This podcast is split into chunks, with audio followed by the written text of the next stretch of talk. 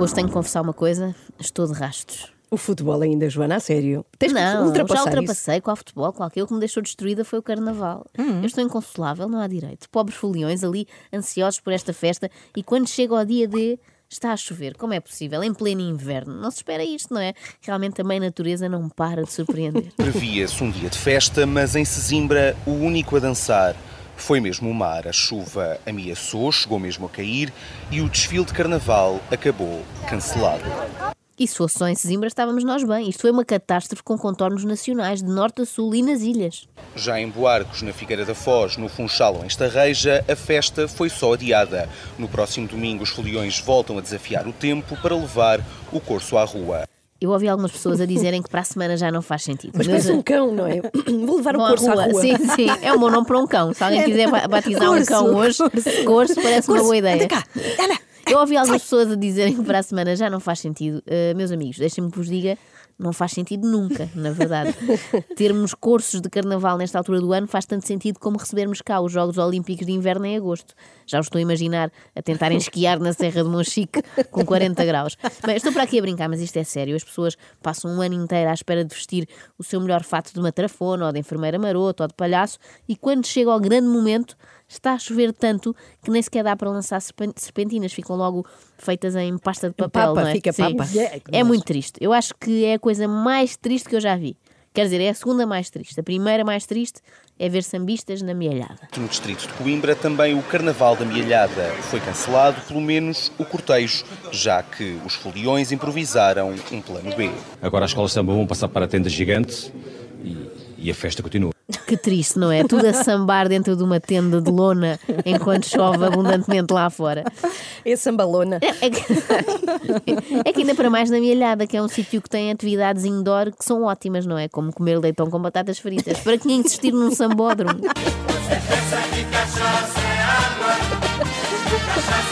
É que nem as músicas são portuguesas, nada faz sentido. Se era que para incluir bebidas espirituosas na letra, que fosse bagaço. Dizem que bagaço é água, dá igual, não é? Até cabo. Não gostava nada de adaptar. Enfim, adiante. No fundo, São Pedro quis salvar todos os sambistas portugueses de uma valente pneumonia.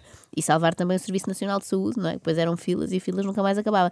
Deviam agradecer em vez de reclamar. Em Ovar, a mesma partida do Entrudo, o desfile foi substituído por uma festa num pavilhão montado para o efeito, mas para quem vive o Carnaval, remediar não chega. muito tristes. É impressionante ver eh, o rosto daquela gente, daquelas pessoas que trabalharam durante um ano, que inclusivamente estavam com lágrimas nos olhos e a chorar. E chorar no carnaval é tramado, porque as pessoas têm aquelas pinturas é. faciais e depois desbota tudo, não é? É um cenário mesmo dantesco. Isto é mesmo de partir o coração. Andam as pessoas a preparar aqueles carros alegóricos engraçadíssimos, com o primeiro-ministro em caricatura 3D, com umas grandes favolas, para depois os deixarem na garagem. As favolas na Tudo. garagem.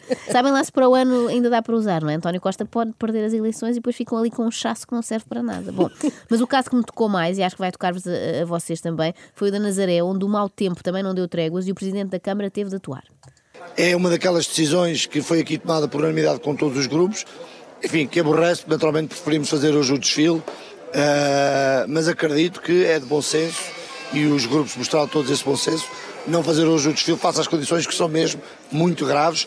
muito graves, faz sentido, não é? Se iam colocar vidas em perigo, foi sensato cancelar. Ou será que não? Na Nazaré chegou a ser notícia o cancelamento do desfile do Carnaval, mas eh, o curso sai à rua. Foi uma decisão de última hora. Mas ah, é estranho, não é? Ainda há pouco ouvimos o autarca a dizer que não havia condições.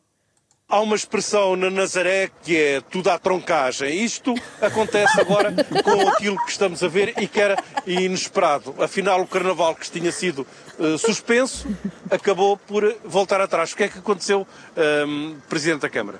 Houve uma reflexão mais aprofundada Com a oposição. com a presença dos reis. eh, que naturalmente temos que perceber que são reis e que querem fazer eh, o máximo do seu reinado.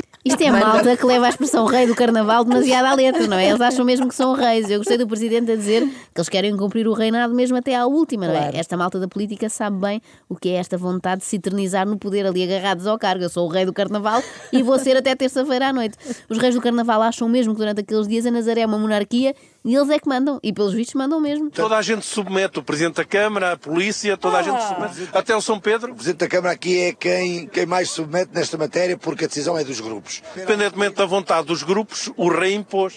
O rei não impôs, achou, expressou viamente a sua opinião. Expressou viamente Expressou, expressou. a sua opinião, que é como quem diz: toca andar, que eu não me vesti todo dourado e com cartola para agora ir para casa.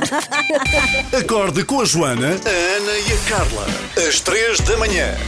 Na Renascença.